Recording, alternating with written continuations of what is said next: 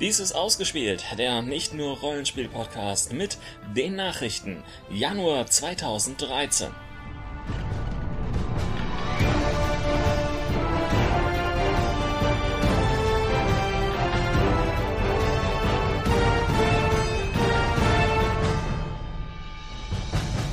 In dieser Folge das Jahr von Shadowrun. Filmsets werden Realität, die erfolgreichsten Filme 2012 und natürlich, ich liebe es.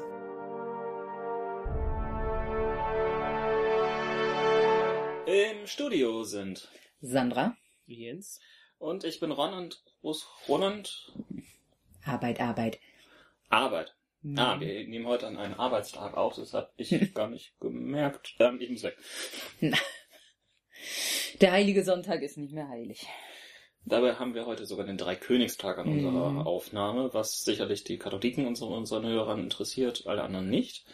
Wa- Was aber die Süddeutschen nerven wird, weil das ihnen einen, äh, einen Feiertag klaut.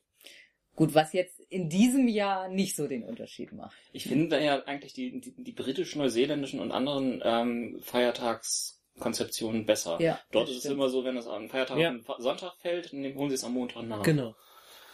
Ach, ja. Ja, Die haben es einfach drauf. Äh, Sag mal, ihr habt, ihr, ihr habt doch jetzt äh, hier in Niedersachsen bald Wahlen. Da könntest du das doch nochmal zum Thema machen. Such, Ähm. dir, such dir mal einen Abgeordneten, der dafür eintritt. Ja, stimmt. Mal Gut. gucken. Das war unser Beitrag zur politischen Bildung. Geht wählen! Wenn ihr dürft. Rollen und andere Spiele. Ihr habt es vielleicht gehört, aber das ähm, letzte Jahr ist nicht untergegangen. Also der Weltuntergang fand nicht Doch, das letzte Jahr ist untergegangen. statt. ja, gut. Was auch immer. Also der Weltuntergang fand nicht statt, trotz der Tatsache, dass er im Shadowrun Grundregelwerk ja eigentlich als wichtiges Datum ähm, stattfand. Also nicht der Weltuntergang selber, aber eigentlich fand ja das Erwachen in, am 21.12.2012 im Shadowrun-Universum statt. Glaub, Oh, hab ich was verpasst? Habe ich elf? Stattdessen wurde jetzt das Jahr von Shadowrun ausgerufen. Das bedeutet, dass die fünfte Edition im Sommer kommt, soll düsterer werden. Sie konzentrieren sich auf ihre Stärken, das heißt, ab sofort müssen die Kugeln noch intensiver und mühsamer gezählt werden. Es soll tödlicher sein. Die Matrix-Regeln einfacher und intuitiver, mal wieder. Und es gibt mehr Ausrüstung und eine schnellere Charaktererschaffung. Als Kickstarter? Nein. Okay. Nein, Muss man ja heutzutage fragen. Manchmal gibt es das auch ganz normal. Zusätzlich ähm, gibt es noch weitere Geschichten, nämlich Shadowrun Crossfire, The Adventure Deck Building Game, wird im Frühjahr erscheinen. Ein taktisches Miniaturspiel Shadowrun Spore Gangers im Herbst-Winter und Anfang 2014 dann ein Euro-Style-Brettspiel namens Shadowrun Hostile Takeover. Okay. Ähm, soll das auch gleich bei Pegasus erscheinen? Weiß man Ähm, da schon was drüber? Ja, auch Pegasus macht an der Geschichte mit. Mhm. Wie zeitnah das Ganze stattfinden wird, ähm, wird man noch sehen. Aber sie sind auch an, an der ganzen Geschichte jeweils beteiligt. Und das macht ja durchaus auch Sinn. Pegasus ist ja gerade ähm, auch als Brettspiel und Kartenspiel Verlag ebenfalls in der Lage, so etwas gut mit zu unterstützen. Zur Spiel? Ähm, ein bisschen, ein bisschen, wahrscheinlich ein bisschen optimistisch, ne? Also nochmal, das, das Euro-Style-Brettspiel soll Anfang 2014 erscheinen. Okay. Also das Aber ein Prototyp zur Spiel schon spielbar. Wer weiß, wer weiß. Ansonsten wird es in Nürnberg richten. Doch, ich verkünde das jetzt hier. Zur Spiel 2013 spielbar. Sollte es nicht da sein, dann beschwert euch am Pegasus-Stand. Aber ordentlich. Oder an jens ausgespieltpodcast.de. Äh, äh, was? Wieso? Parallel geht übrigens die Entwicklung zweier Computerspiele, nämlich Shadowrun Returns und Shadowrun Online weiter. Aber eins davon ist Kickstarter, oder? Eins davon war Kickstarter, Mhm. meines Wissens. Also das heißt, es ist bereits finanziert worden. Aber da du gerade Deckbuilding Games noch erwähnt hast, in dem Ganzen, ähm, ist mir nur aufgefallen, äh, die ganzen großen Marken, Franchises scheinen sich jetzt Die ganzen großen Marken scheinen sich jetzt auf das Deckbuilding-Game-Bereich zu stürzen. Äh, DC hat gerade ein Deckbuilding-Game herausgebracht. Marvel hat kürzlich ein Deckbuilding-Game herausgebracht und jetzt soll noch ein äh, Deckbuilding-Game zu Pathfinder erscheinen. Ist das so ein Trend, den ich verschlafen habe? Offensichtlich. Okay. Gut. Hast, wieso hast du noch kein Deckbuilding-Game gespielt? Ich habe Dominion gespielt, zählt das? Ja. Oh, gut. Ist doch der Beginn gewesen dieser wunderbaren Entwicklung. Ich dachte eigentlich, äh, das ist schon davor mit so Magic the Gathering und anderen Nee, aber Geschichten. Das das, ist war ja kein nicht Deckbuilding. Deckbuilding. Das ist nicht Deckbuilding? Ah, halt ich bin absolut leider. Straft mich irgendwie. Ein Deckbuilding heißt ja, dass du während des Spieles dir dein Deck zusammenbaust und bei bei bei Magic das hast du ein fertiges Deck, mit dem du dann spielst. Da kommen Ja. aber keine neuen Karten mehr rein. Ah, gut. Meinetwegen. Na, zumindest das Marvel. Bin überrascht, das werde ich mir wohl mal ansehen wollen. Ah, gut. Hat auch die bessere Wertung bei BoardGameGeek.de Mhm. als DC, möchte ich hier nochmal. Marvel hat die bessere Wertung als DC bei Board Game Geek. Was das Deckbuilding-Game angeht. Es gibt auch ein DC Deckbuilding Game. Habe ich als allererstes erwähnt. Ah, Also, der hört hier überhaupt nicht mehr zu. Ne. ja. Der ist doch in 2012 geblieben. Ja, aber äh, das heißt, die sind schon rausgekommen oder wo Die kein Board Game ersten Geek beiden ist? sind schon raus. Achso. Wir halten uns schon viel zu lang bei dieser kleinen Zwischennachricht auf. Ja. Das war mit unseren guten Vorsätzen, dass wir schneller werden wollten. Wir spielen es einfach doppelt so schnell ab. ja, okay. Das ist eine Idee. Dadurch wird das Schneiden aber auch nicht besser. Du kannst es erst schneiden und dann doppelt schneiden. ja, das Können wir das aber. nächste Thema machen? Ja, mach doch! Du bist, glaube ich, dran mit deinem Rollenspielmarktgedöns. Rollenspielmarktgedöns. Mhm. Ähm, ja, Moment. Matthew Sprang von Moongoose hat äh, im Dezember sein State of the Moongoose gepostet auf der Moongoose Webseite. Moongoose, Moongoose. Ähm, und er hat da ein paar interessante Fakten einfach mal in den Raum gestellt. Ähm, Über das Tier. Nein, über den Rollenspielmarkt an sich. Da habe ich rausgelesen, dass mittlerweile wohl im Rollenspielmarkt, zumindest den nordamerikanischen Rollenspielmarkt, die 80-20-Regel gilt. 80% aller Verkäufe im Rollenspielmarkt äh, gehen auf äh, drei Produkte zurück, nämlich Pathfinder, Dark Heresy und Dungeons Dragons. Die restlichen 20% teilen sich der Rest. Das fand ich schon mal eine bemerkenswerte Zahl, wenn sie denn so stimmt. Äh, der Verkauf von Büchern, also Rollenspielbüchern, echten Büchern, ist äh, weiterhin rückläufig. Allerdings soll der Verkauf von Rollenspiel-PDFs zum Beispiel über Drive-Thru-RPG boomen. Oder relativ boomen. Er erschreckt es ein wenig ein. Es gibt nur eine Handvoll Rollenspielveröffentlichungen in Nordamerika, die über die vierstelligen Bereich hinausgeht. Oder in den vierstelligen Bereich überhaupt hineingeht. Der Rest verkauft sich so im unteren 100er Bereich. Und ja, das war's so eigentlich so, was ich eigentlich zusammenfassend mal darstellen wollte. Bei Dungeons and Dragons ist es wohl tatsächlich so, dass ich der von den großen drei der kleinste ist momentan, was wohl darauf zurückzuführen ist, dass alles auf D&D Next wartet. Ui. Wo lesen die Leute die ganzen PDFs immer? Funktioniert das auf Tablets mittlerweile besser? Auf meinem Jahr. Ach ja. Also ich habe jetzt tatsächlich angefangen, mal das erste RPG-Machwerk auf dem Tablet zu lesen und das funktioniert ganz gut, muss ich sagen. Mhm.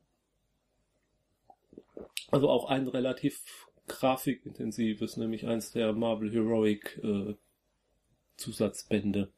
Mhm. Und ich finde, es ist schon ein ganz angenehmes Lesen. Hilft aber vielleicht auch, dass es kein, im Original kein DIN A4-Format hat, oder? Mhm. Also- Sehr anzunehmen, ja. Mag sein, aber ähm, dann ist doch auch anzunehmen, wenn das jetzt der boomende Markt ist, dass Mhm. man als äh, Mhm. Rollenspielproduzent sich dann auch auf das Tablet-Format ähm, mit seinen Veröffentlichungen einrichten will. Es gibt ja nicht das Tablet-Format, aber ja. Die Tablet Kleiner als DIN A4. die, Ta die Tablet-Formate. Mhm. Wobei es dann halt wieder das, äh, ich stehe ja nun wirklich in keinem Lager. Ich bin ja allen, äh, allen Betriebssystemen aufgeschlossen. Ja, ja. Ähm, da stellt sich natürlich dann wieder das Problem der verschiedensten äh, Bildschirmgrößen, die es eben einfach gibt. Hm. Naja, gut. Das war das zum kurzen Statement zum Rollenspielmarkt. Ja, ich dachte, ich würde dir jetzt eine gute Überleitung zum Thema Tablet bieten. Ach so. Dann bleiben wir Das doch. ist hervorragend ignoriert, danke. Äh, äh, Ron, das liegt daran, dass ich den Sendeplan gar nicht vor Augen habe. Ja, bleiben wir doch beim Thema Tablet. Gute Überleitung. die, die New York Post hat äh, einen Artikel veröffentlicht zu den äh, Verkauf von Kinderspielzeug äh, zu Weihnachten. Und das, äh, das zum ersten Mal seit Jahren äh, oder das schlechteste Jahr seit 30 Jahren, äh, was den Zuwachs angegangen ist. Zum Beispiel, äh, also, beziehungsweise es gab einen Rückgang an Verkäufen von drei bis vier Prozent. Und die großen äh, Firmen wie Hasbro und Mattel führen das zum großen Teil auf die äh, Popularität von Tablets zurück. Nämlich, dass in den USA offensichtlich ganz üblich ist, dass man schon Dreijährigen mittlerweile ein Tablet zur Verfügung stellt und dass sie sich damit beschäftigen können. Und was eben halt auch das Spielen mit den Apps angeht, die es zum Teil sehr kostengünstig beziehungsweise sogar kostenlos gibt, womit man äh, ein, äh, ein Dreijähriges sehr gut beschäftigen kann, was ich aus äh, eigener Erfahrung mittlerweile weiß. Und ähm, aber Diese halt Ruhe. aber auch, ähm, dass die großen Firmen im Spielzeugbereich in den letzten Jahren sehr, wie soll man sagen, wenig, wenig äh, Innovativ. innovativ waren und sich auf alte Franchises ausgeruht haben, wie zum Beispiel Spider-Man oder ähm, Batman, was halt auslaufen, au- momentan auslaufende Filmfranchise sind, womit man nicht unbedingt mehr Kinder groß begeistert, sondern eher Leute wie uns Ja. die auch sehr kindisch sind, aber ähm, eben nicht die Verkaufszahlen bringen. Ich weiß nicht, was ich von der Entwicklung halten soll. Ich meine, äh, wir, wir versuchen es einzuschränken, aber andererseits, warum soll man ein Kind nicht auch mal am Tablet ein bisschen spielen lassen, wenn es daran Spaß hat? Natürlich ist es schöner, wenn es mit der Holzeisenbahn spielt, aber gut, äh, wir leben nicht in irgendeiner sozialpädagogischen Traumwelt, sondern in der Realität. Jetzt sagt mir nicht, dass ich noch eine Überleitung verpasst habe. Nö, ich habe gar keine gemacht, aber du, du könntest jetzt selber eine gute Überleitung bauen zu irgendwelchen Brettspielen, denn du hast jetzt gleich noch zwei auf Lager. Mhm. Ja, äh, zwei ganz großartige Brettspiele, wovon ich eins davon sicherlich nicht spielen werde. Äh, das andere mit Sicherheit. Äh, die unsere Hörer dürfen raten, welches welches sein wird. Ich hab Ähm, eine Ahnung. Hast eine Ahnung? Okay, also, äh, es gibt da so ein neues Buch, was für ein bisschen Aufruhr im letzten Jahr gesorgt hat, womit wir uns eher auch im Rollenspiel-Podcast nochmal intensiver beschäftigen müssen, wenn das der Rollenspiel. Ringe? Nee, wenn das Rollenspiel dazu rauskommt. Achso. Äh, Fifty Shades of Grey. Schon mal gehört? Wenn das Rollenspiel dazu rauskommt? äh, Fifty Shades of Grey, das Brettspiel. Yay! Moment, Moment, Moment. Fifty Shades ist Brettspiel. Das heißt, das ist, also, Nicht deine das Peitsche Einzige, bei? was ich über diese, diese Romanreihe weiß, ist, dass es da um Ja? Sadomaso-Spiele geht. das müssen wir rauspiepen, ne? Ron hat ein schmutziges Wort gesagt. Ich habe gar nichts Schmutziges gesagt. Das wäre ja, als hätte ich gesagt. Aber ähm, Ich bin sprachlos über diese Vulgarität. das sollen wir jetzt irgendwie in einem Brettspiel nachspielen. Was, was, was, was gibt es da irgendwie? Ähm, ist, Also- es, ist es so wie Cluedo Du musst äh, mit Regeln den, nach mit Ron, den Ron, Handschellen nein, im Ron. Keller? Stopp, stopp, stopp, Ron, ich kann es dir mit einem Wort beschreiben. Therapy. Okay. Es ist exakt, also so wie ich die Regeln da gelesen habe, es ist Therapy. Jeder muss-. Jeder muss dann aufschreiben, wer da äh, wird eine Frage gestellt und alle schreiben dann auf, wer von den Anwesenden da wohl die größte Neigung zu hätte oder wie auch immer man das, was wie die Fragen dann formuliert sind und dann kriegt halt alle, die richtig geraten haben, kriegen einen Punkt und der, der dann auserwählt wurde, kriegt wohl auch noch einen Punkt und ja. Gut. Was ist das andere Brettspiel? Das andere Spiel, Brettspiel ist äh, auch zu einem erfolgreichen Franchise des letzten Jahres. Äh, Battle of Five Armies zum Hobbit-Buch sozusagen ein Brettspiel, ein Zwei-Personen-Brettspiel, in dem man die Schlacht der fünf Armeen nachspielt. Und äh, das Bemerkenswerte daran ist, äh, es ist von dem gleichen Team, was auch das War of the Ring Brettspiel herausgebracht hat.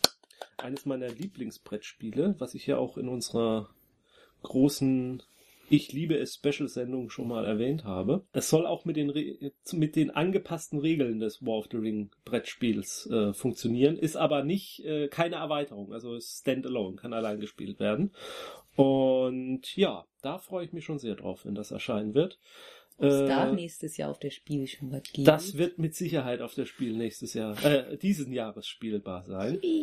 Ähm, denn es soll jetzt, ja, in der zweiten Hälfte 2013 erscheinen. Ich habe noch zwei Nachrichten. Ähm, oder besser gesagt zwei Hinweise.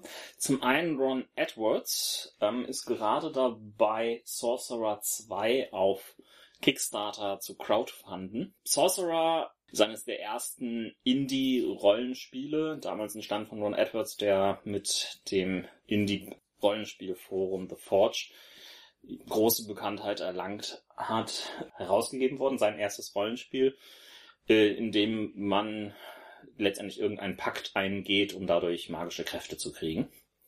Und er will jetzt ein rund erneuertes Sorcerer rausbringen, aber man crowdfundet das Ganze erstmal nur als PDF.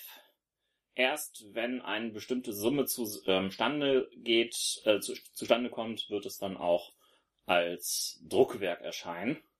Nur man bezahlt bereits schon für das PDF den Druckwerkpreis und Hm. geht damit irgendwie in etwas seltsamen Gamble ein, finde ich. Ja. Also das heißt, das, das PDF geht da ab 25 Dollar aufwärts, Mhm. was für ein Rollenspiel PDF gerade über Kickstarter ein sehr, sehr stolzer Preis ist. Ja, ja. Wobei man sagen muss, dass man immerhin in, äh, bei diesen PDF-Veröffentlichungen auch alle bisher erschienenen Sorcerer-Zusatzbände als PDF noch bekommen würde. Aber Mhm. ist trotzdem, ich Hab- weiß es nicht, mir hat, es hat mir spontan Lust, das mitzustarten, verdorben. Ja, das Problem ist halt einfach auch, es gibt so viele interessante Projekte bei Kickstarter momentan. Und wenn da halt dann eins dabei ist, bei dem man erstmal so ein bisschen in Stocken gerät und es überlegen, ist das meistens schon das Ende der Unterstützungsfreude. Stimmt. Und zum Schluss noch der wichtige Hinweis. Was habt ihr am 2. Februar vor? Äh, ist das schon Fasching? Ja. Äh, am, am 2. Februar will ich natürlich den äh, Rollenspielhändler meines Vertrauens aufsuchen. Richtig. Der Gratis-Rollenspieltag wird das erste Mal in Deutschland stattfinden. Yay! Ähm, es tauchen immer mehr Ankündigungen, ähm, auch Illustra-Namen und Verlage auf, was es am Gratis-Rollenspieltag tatsächlich alles geben sollen wird.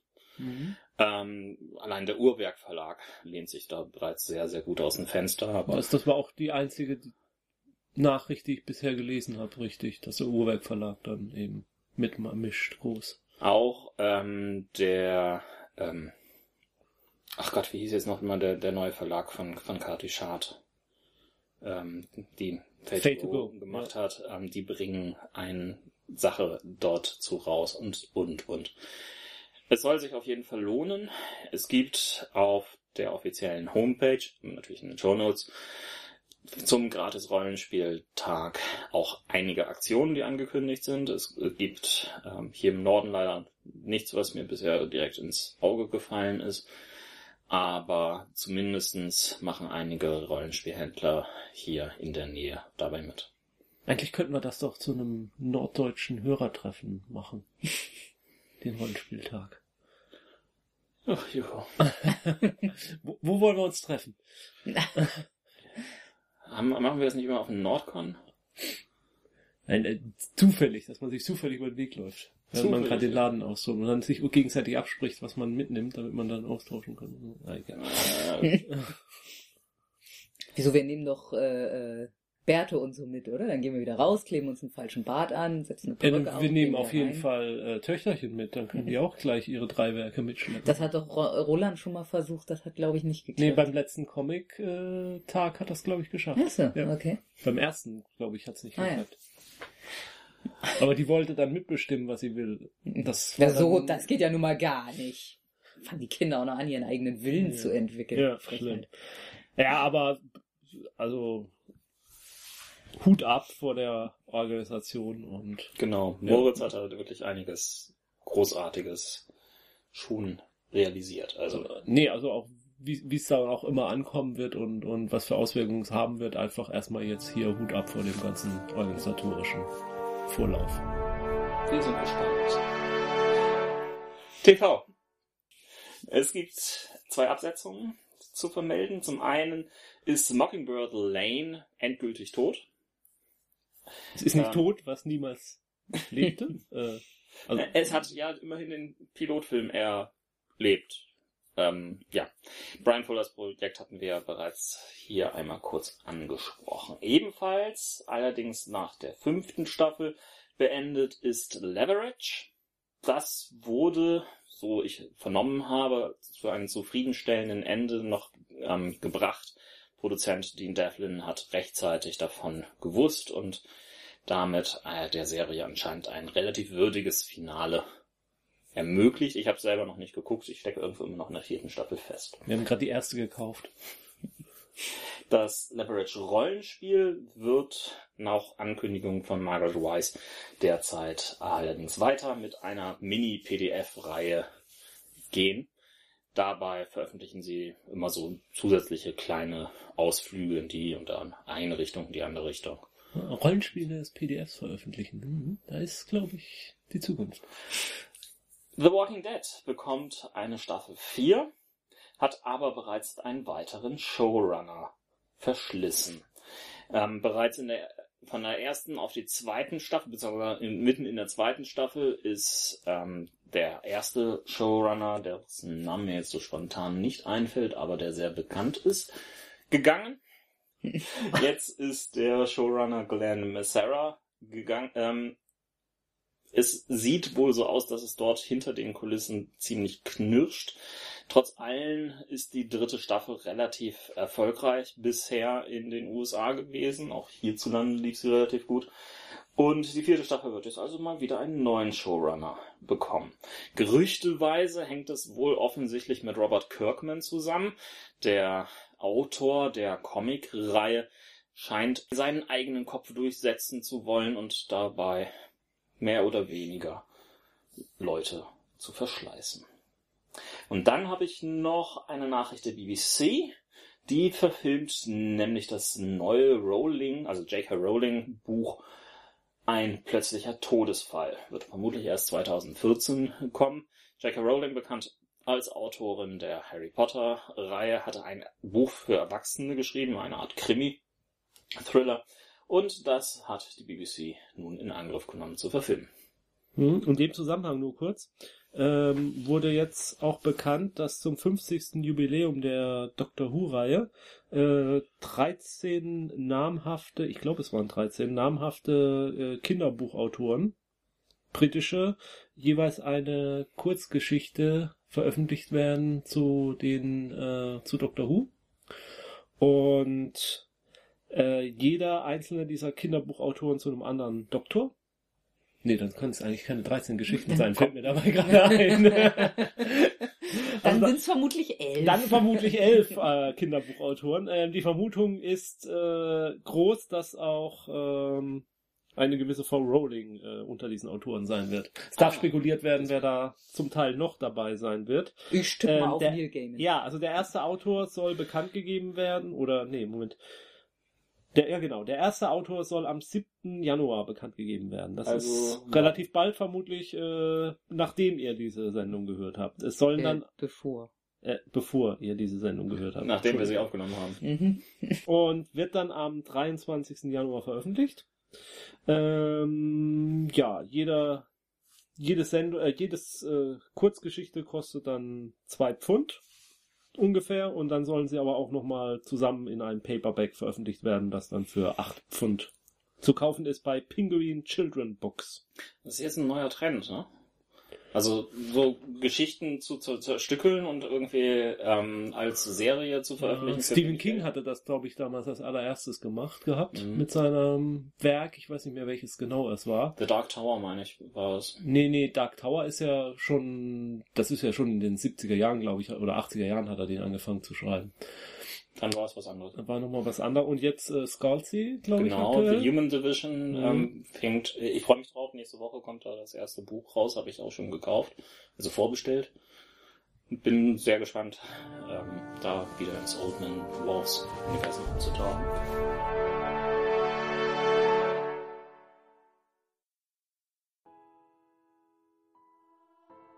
Ein Einschub.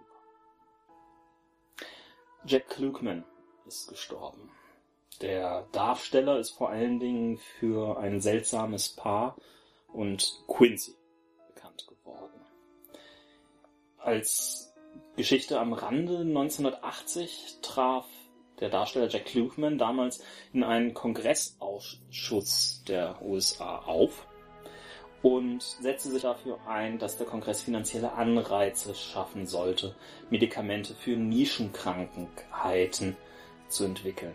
Nischenkrankheiten sind so etwas wie Tourette, äh, Muskeldystrophie, Spina bifida, ALS und andere.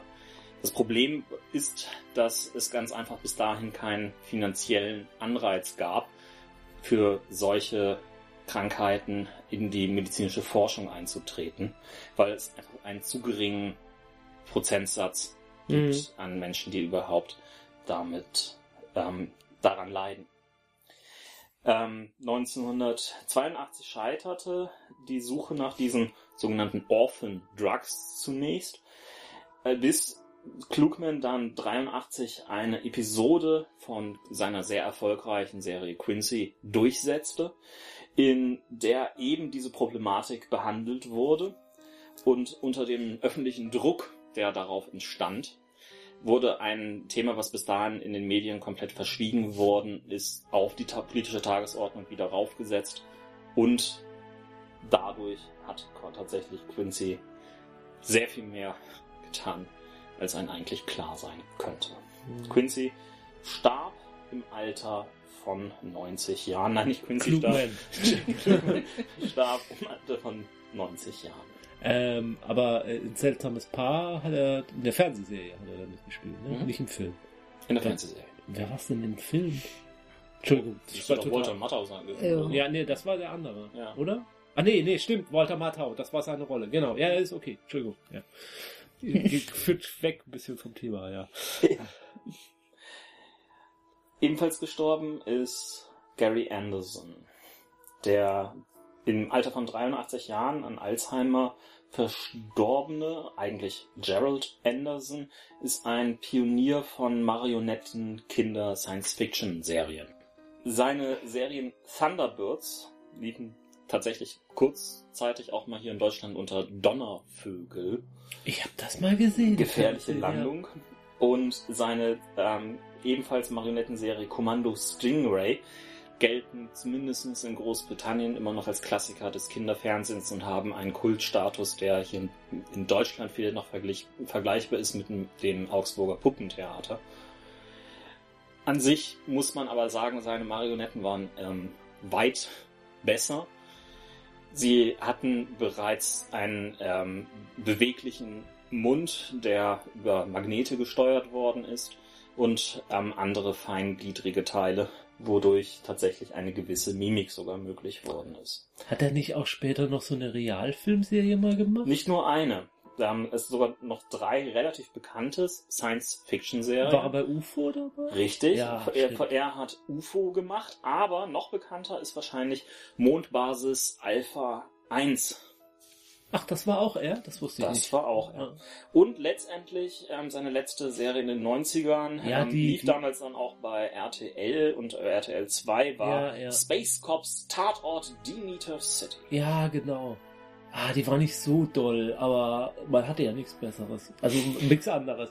Sie war auf jeden Fall technisch faszinierend, War weil, das nicht weil sie nämlich Aliens ähm, hatte, die ähm, animatronische Köpfe Ja, ja, genau, ähm, aufwiesen, die dann die Augen parallel zum, zum Kopf ähm, gesetzt hatten, die sich auch eigenständig bewegten. Ja. Und die Figuren wurden jeweils von einem Schauspieler, der dieses komplette. Gestell trug, und ein Marionettenspieler, also quasi Fernspieler.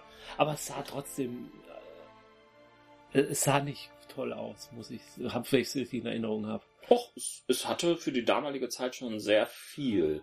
Du musst sehen, also die damalige Zeit, das war kurz vor Babylon 5. Also, die hatten da noch nicht viel. Die hatten ja damals nichts. Ja, aber ganz großer. Ähm, doch, also auch, auch vom, vom, vom Einfluss, der geblieben ist von, von ihm, auch von diesen Puppengeschichten. Das haben ja viele dann später äh, nachgemacht, beziehungsweise parodiert auch. Zum Beispiel ähm, hier die South Park-Macher mit ihrem äh, Team America, World Police und das, das ist schon, äh, äh, wie soll man sagen, äh, stilprägend gewesen. Ja, es gibt auch ein Dire Straits Video, in dem die Ja, genau, auftreten. genau, genau. Also es ist schon so pop- popkulturell sehr, sehr wichtig gewesen.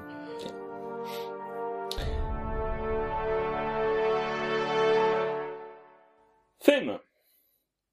Filmsets werden mittlerweile mehr oder weniger tatsächlich für Realitätszwecke und Unterhaltungszwecke immer mehr missbraucht, was irgendwie aber auch cool ist. Zum einen ist jetzt The Green Dragon Inn von Lord of the Rings ein jetzt tatsächlich eine richtige Kneipe geworden. Das heißt, das eigentlich dafür aufgestellte Filmset wurde zur Kneipe gemacht.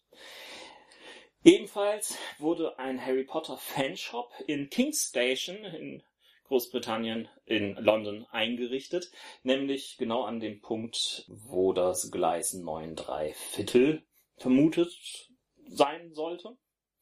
Und als letzte Nachricht dazu, es wird derzeit diskutiert, ob es einen richtigen Mittelerde-Theme-Park geben soll. Naja, haben sie im Hobbit ja schon gut für vorgearbeitet. Die ersten Fahrgeschäfte, ja. Eine andere Nachricht. Damon Lindelof schreibt nicht die Fortsetzung von Prometheus, Oh, wie schade. was eine ganze Community jetzt irgendwie durchaus freut, denn ähm, sie ma machen vor allen Dingen das Buch ähm, von Damon Lindelof für die doch sehr schwache Story von Prometheus ähm, verantwortlich. Der hat eine Story? Doch, doch, der Film hatte eine Story. Verschießt mal jetzt noch nicht das ganze Pulver. Wieso? Es kommt noch der Jahresrückblick. Ach, da reden wir über Prometheus. Vielleicht. Wann kommt denn der Jahresrückblick? Nächste Woche? Wahrscheinlich. Oder die Woche darauf? Keine Ahnung. Nächste, Keine Ahnung. Nächste, Vielleicht, vielleicht schaffen wir mal was zu schneiden. nächste Woche. Dann habe ich noch ähm, eine Fortsetzung, die le leicht unerwartet kommt. Oder besser gesagt, nicht ganz so unerwartet, wenn man sich die Zahlen dahinter anguckt. Ein In- unexpected sequel. Nämlich Disney wird ins Wunderland zurückkehren. Alice im Wunderland, die Verfilmung von Tim Burton mit, ähm, wie heißt er, Johnny Depp als Hutmacher, ist erstaunlicherweise bei den Kritikern durchgefallen. Nein, das war nicht das Erstaunliche. Also der Film war gemischt. Oh, ich fand ihn ganz okay. Ja, aber auch nicht mehr. Ja. Aber ähm, er ist einer der wenigen Filme, die es tatsächlich geschafft haben, eine gute Milliarde US-Dollar einzuspielen. Echt? Ja, Tja, Johnny Im, Depp zieht im, wohl. Im Kino oder auf DVD dann Ki- noch mit? Kinoveröffentlichung. Kinoveröffentlichung, Ja. echt? Den gar nicht so als so präsent. Hm. Also, äh, wie gesagt, es gibt nicht viele Filme, die in diesem Milliarden-Dollar-Club drin sind. Ja, ja, ich weiß. Also Ähm. mit, mit 1,5 gehört man ja, glaube ich, dann schon zu den Drittplatzierten oder so. Ja, ich glaube, es gibt Also drei, die zwei Milliarden ge- gesprengt haben. Aber, ja. Also ich glaube, Avengers ist doch jetzt der dritt erfolgreichste und der hat noch, äh, ich glaube, meine nicht, dass er zwei Milliarden geschafft hat. Doch, ich Ja? glaube, er ist knapp drüber. Ja? Okay. so 2,05 oder so. Hm. Ähm, müsste ich gleich aber nachgucken. Ähm, auf jeden Fall, der Film hat auch einen Oscar abgestaubt für die besten Kostüme. Ja, gut. Das ist in Ordnung. Ähm, und nun wurde ein neues Skript bei Linda Wolverton, die bereits für Alice im Wunderland selber, also den ersten Teil zuständig war, aber auch das Skript für König der Löwen mitverfasst hat. Ja, den König der Löwen, äh, in Auftrag gegeben. Und wieder mit Johnny Depp? Ähm, wer weiß. Na gut, der ist ja bei Disney fest gebucht mittlerweile. Ne? Äh, na, nicht, nicht es, es gab dort einiges, aber Johnny Depp ist auch mittlerweile wieder bei einigen anderen Geschichten zu finden. Werfen wir mal kurz einen allgemeinen kleinen Blick zurück auf die Box-Office-Ergebnisse 2012. Was meint ihr denn, was der erfolgreichste Film in den USA war? Avengers? War jetzt nicht so schwierig. Genau, richtig. Er hatte Platz 2 Batman? Äh, ja. Platz, Platz 3 Skyfall? Nein, Platz 3 sind die Tribute von Panem. Ah, okay, die habe ich ganz vergessen. Ja, okay. Skyfall ist dann auf Platz 4. Twilight noch? Ja, dann kommt Twilight. Und dann kommt Spider-Man. Okay. Dann kommt der Hobbit, wobei man sagen muss, Ja dass gut, der wird ja noch, noch dieses läuft, Jahr. Ja, ja. ja. aber jetzt bereits schon einiges eingespielt hat. Und äh, dann kommt Merida, Legende der Highlands, Mhm. gefolgt von Ted. Und Madagascar 3. Mhm. Das ist das Box-Office-Ergebnis in den USA. Also Ja. eigentlich kann man durchaus mit den Filmen dort zufrieden sein, glaube ich. Und der rentabelste von denen dürfte wohl Ted gewesen sein. Ähm, ja. Ach, der Hobbit kann doch jetzt auch nicht so viel gekostet haben. Weiß ich gar Ich glaube, nicht. Ted hat 50 Millionen gekostet und hat, was weiß ich, wie viel eingespielt. Und die anderen dürften alle im 100er bis 200 Millionen Bereich gewesen sein von den Kosten. Wahrscheinlich Also, schon gar Wie 500 teuer Millionen. sind denn solche Gehen wir Filme mal kurz wie aus. Ähm, Ted hat tatsächlich 50 Millionen gekostet und ist damit der billigste der Ja. Filme gewesen und hat ähm, an der Box Office 218 Millionen. Nur USA. Ja. Zum, zum Vergleich, Avengers hat 220 Millionen gekostet und allein in den USA 623 eingebracht. Ja, okay, doch, dann. Äh, ja, Mhm. Egal. Andere Frage, was meint ihr, was der erfolgreichste Film in Deutschland war? Irgendwas mit Til Schweiger? Nee, nein, nicht, nicht der erfolgreichste deutsche Film, sondern der erfolgreichste Film in Deutschland an der Box Office. Avenger? Nein. Nein, Twilight? nein, Avengers ist tatsächlich. Twilight ist, glaube ich, auch zu spät gekommen. Ach so. Avengers ist tatsächlich nur auf Platz 12 gekommen auf, äh, in der deutschen Box Office. Da hat er sich nicht so gut getan. Dann Der- Skyfall? Äh, Skyfall ist Platz 2 geworden. Mhm. Auf Platz 1 ist, und das war auch schon lange, lange absehbar, ziemlich beste Freunde Ach gelandet. ja, diese Behindertenschmonzette. Och, ich fand sie ganz, ganz nett. Ja, aber ein bisschen arg rührselig hier, oder? Ja, ne, gruselig war sie, keine Frage. Ähm, Wo ist Behindertenschmonzette? Äh, Behindertenschmonzette ist jetzt nicht politisch korrekt, oder? wir müssen dich Mm. eh piepen. Und was meint ihr, was der erfolgreichste deutsch produzierte Film war? Also in Deutschland produzierte? Irgendwas mit Til Schweiger? Nein, Türkisch für Anfänger? richtig. Türkische Anfänger. Ist jetzt Hat der einzige, der Platz mir jetzt so 10 einfiel. Da, da hat Til Schweiger nicht mitgespielt. Nee, ich glaube nicht. Was meint ihr, wie erfolgreich der gewesen wäre, wenn Til Mhm. Schweiger mitgespielt hätte? Als Türke? Ja. Kommt nächstes, dieses Jahr kommt doch Kakamera 2. Die Rache des Hühnchens. Also, Interessant ist es auch, wenn man sich einfach mal eine ganz andere Quelle anschaut. Nämlich, was war der erfolgreichste im Internet downgeloadete, äh, illegal downgeloadete Film auf Torrent gewesen? sicherlich. Ah, also ich würde mir wünschen, dass es Batman ist, weil die mit ihren äh, DVD-Veröffentlichungspraxis so, so nervig waren. The Dark Knight Rises hat mit ungefähr 8,2 Millionen Downloads nur Platz 3 geschafft. Ah. Auf Platz 2 ist Mission Impossible Ghost Protocol gelandet. Hm. Haben wir den gesehen? Ja, Und Platz 1, das aber ist, illegal. Ja, ja, ja, ja, ja, ja. Platz 1 ist ein Film, über den man sich dann doch eher schämen kann, nämlich Project X. Was ist das? Project X ist ein äh, Teenie-Sauf-Film, in dem es irgendwie darum geht, irgendwie gut abzustürzen. Also sowas wie, Hm. wie Hangover für Teenager. Ah, Na, wenigstens geben sie für den Schund kein Geld aus. Ähm, naja. Außer es kommt drauf an, wie hoch die, äh, die Rate beim Erwischtwerden ist. Ja, der Rest sieht gut aus mit den entsprechend zu erwartenden Blockbustern gefüllt. Nein, aber Batman ma- habe ich jetzt ernsthaft gemacht. Also die haben ja, äh, also live, als Leih-DVD den Film zu kriegen, ist, äh, glaube ich, immer noch nicht möglich. Bei Hm? Batman, The Dark Knight Rises. Ist nicht freigegeben worden. Das kommt erst noch. Also das ist wieder so typisch dieses ewig hinauszögern. Also manchmal hat man das Gefühl, manche Studios mit manchen Der ist doch schon seit, seit Mo- Ja, Monaten. Auf DVD, aber nicht im Verleih. nicht im Verleih. Soll ich ihn euch ausleihen? Nein, Nein. wir haben ihn gekauft so. und ich ärgere mich darüber, dass ich so schwach geworden bin und ihn jetzt zu Weihnachten geschenkt habe. Weil ich es eben auch eigentlich Wieso eine Frechheit finde. Ja, dass sie es nicht freigegeben haben für einen Verleih und wir gezwungen also so waren, ihn zu kaufen. Nein, ist er Es auch geht, nicht. Sandra, es darum, geht ums Prinzip, dass ich das eigentlich nicht unterstützen will. Ich gebe dir recht, ich finde den Film auch nicht so schlecht. Er, war, er hat sich nicht wie Batman angefühlt, aber es war ein netter Film. Das gilt für alle Nolan Batman. Nee, finde ich nicht. Naja, Literatur. Ja, das ist eigentlich nur eine Ergänzung zu einer Meldung aus dem letzten Monat. Äh, da hatte ich ja was über das äh, neue Rollenspielmagazin, was äh, veröffentlicht werden soll von äh, den Gygax-Söhnen. Und jetzt wurde, eigentlich sollte es im Dezember schon erscheinen, ist es aber immer noch nicht. Das äh, ist, äh, naja, weiß ich nicht, was man davon halten soll. Aber ähm, es wurde jetzt schon mal die, die Inhaltsangabe des, der ersten Ausgabe bekannt gegeben.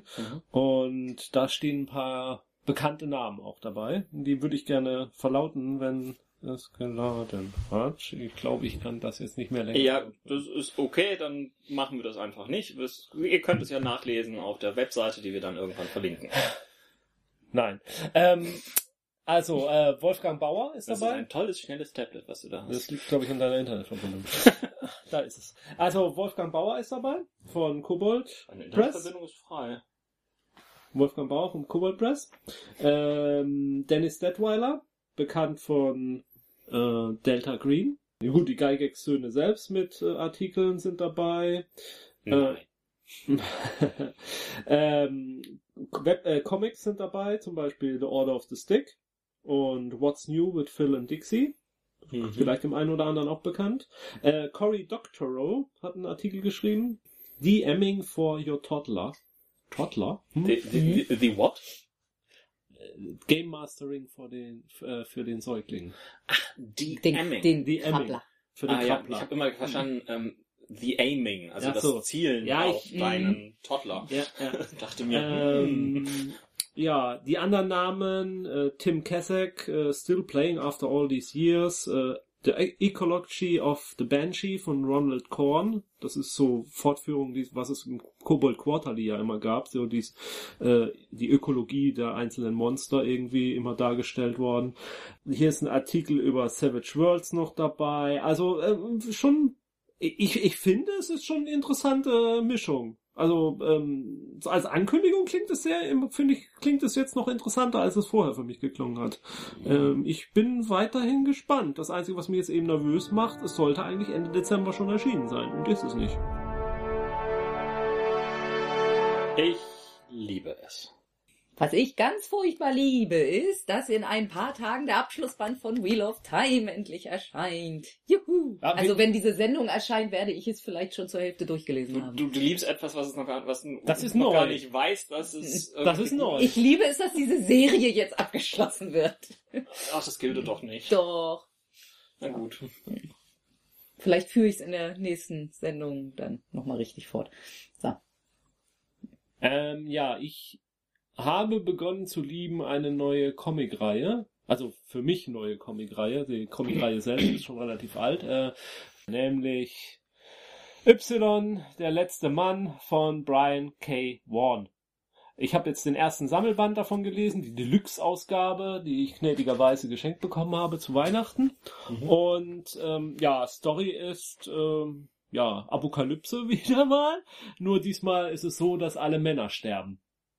Und äh, Also auch auf einen Schlag quasi, augenblicklich. ja, warum weiß ich noch nicht genau, obwohl äh, im ersten Band schon zahlreiche Möglichkeiten angedeutet werden, was ich auch eigentlich ganz nette Geschichte daran finde, dass es eben solche Andeutungen gibt, was es sein könnte, aber man sich immer noch nicht sicher ist, was es denn nun tatsächlich war. Ähm, es sind so, ja, ich, ich, ich finde es von den Charakteren sehr interessant. Es gibt eben einen einzigen Mann, der überlebt hat. Warum weiß man nicht. Er und sein, ähm, ja, sein Äffchen haben sozusagen. Sein männliches Äffchen. Ja. Also was eben. Und Auch alle männlichen Säugetiere sind eigentlich gestorben. Ja, und äh, er versucht nun in dieser Welt äh, voller Frauen zu überleben, aber gleichzeitig versuchen auch die Frauen zu überleben, denn es ist so ziemlich realistisch eben dargestellt, dass äh, ziemlich in ziemlich vielen Berufsbereichen äh, Männer halt doch die äh, Übermacht hatten und dadurch jetzt ähm, Lücken hinterlassen haben, die erstmal geschlossen werden müssen. Zum Beispiel in der Luftfahrt. Also das ist äh, 90 Prozent aller kommerziellen Piloten eben Männer waren.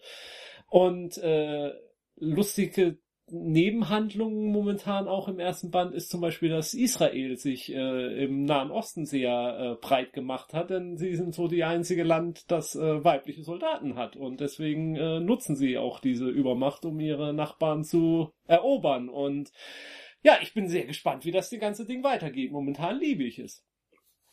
Ist ja, wenn ich mich recht entsinne, auch abgeschlossen. Ist abgeschlossen, ja, ist abgeschlossen. Also Sind aber, glaube ich, eine ganze Reihe Bände, oder? Oh ja, doch, das ist einiges. Ja, ich weiß jetzt nicht, ist dieses Deluxe-Format, in dem es jetzt sozusagen aufgelegt wird, ich weiß nicht, ich glaube, das sind sechs oder sieben Bände. Mhm. Aber das sind dann jeweils äh, eben zehn reguläre Hefte, glaube ich, oder also zwölf reguläre Hefte zusammengebracht. Mhm. Ja, ich habe den ersten Roman auch irgendwie, Roman, den ersten Band auch angefangen. Liest sich sehr gut, nur ich muss mal gucken, wie ich das zeitlich schaffe, weiter zu lesen. Mein Leseproblem, wie immer.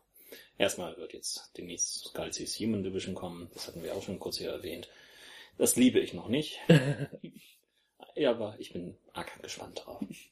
Das war unsere erste Nachrichtensendung für 2013. Ähm, wir hören uns demnächst wieder mit, wie schon angedroht, unseren ultimativen Jahresrückblick 2012. Jetzt mit neuen Kategorien. Wir haben neue Kategorien. Und sag mir das. Hast du das Memo nicht gekriegt? Und- Es wird hier immer alles umgestoßen. Ja, nu.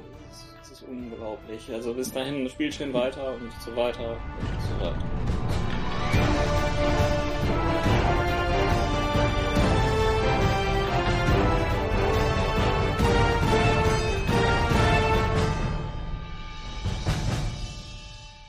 Don't drink and download. Was? ich downloade nur nüchtern, genau.